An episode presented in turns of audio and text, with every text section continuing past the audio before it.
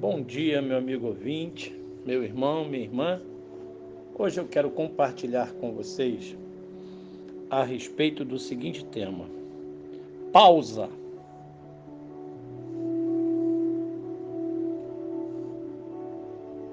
Filipenses 4, 6 diz assim: Não andem ansiosos por coisa alguma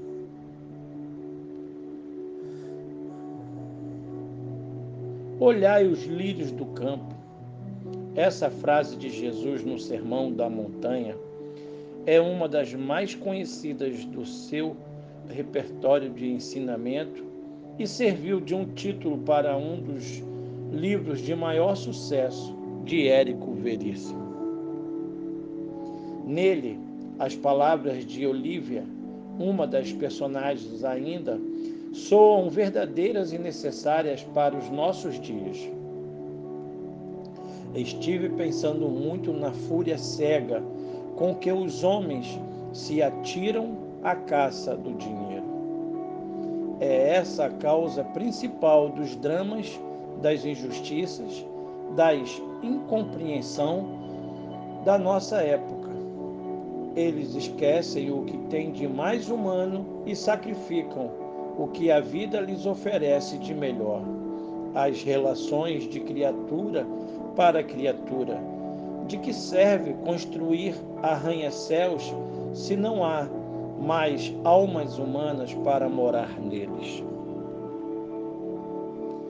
Em outro trecho, Olívia, referindo-se ao sermão de Jesus, observa que olhar os lírios não é mera contemplação e diz: os homens deviam ler e meditar esse trecho, principalmente no ponto em que Jesus nos fala dos lírios do campo, que não trabalham nem fiam, e no entanto, nem Salomão, em toda a sua glória, jamais se vestiu como um deles.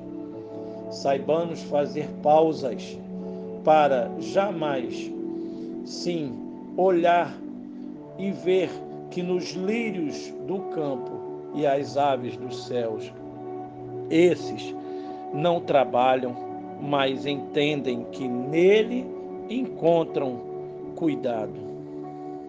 Basta olhar ao nosso redor para ver como carecemos dessas pausas. O ritmo frenético com que a sociedade caminha é responsável por muitos males. Naturalmente, Jesus não queria ensinar que devemos cruzar os braços e não fazer mais nada. Não é isso.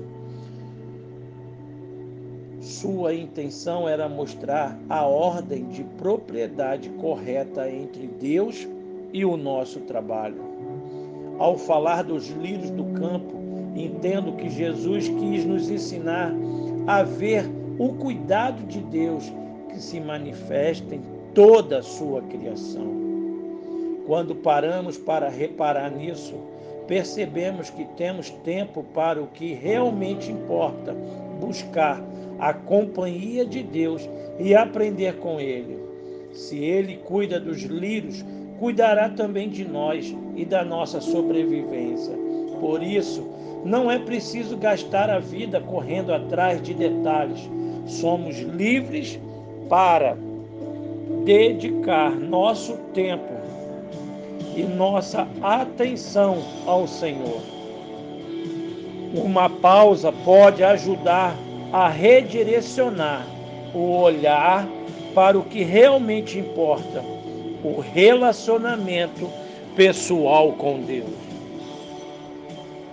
Com certeza, se nós priorizarmos como a palavra de Deus nos ensina, a vivermos amando a Deus acima de todas as coisas e ao próximo como a nós mesmos, nós estaremos fazendo deste mandamento, desta palavra, uma referência para nossas vidas e estaremos andando conforme as Escrituras, a Bíblia Sagrada, este livro que nos ensina, que nos exorta que nos dá um alicerce para andarmos seguros, sabendo que verdadeiramente podemos e devemos agradar a Deus, amando também ao Senhor como nosso Senhor, como nosso Salvador, que é, e amando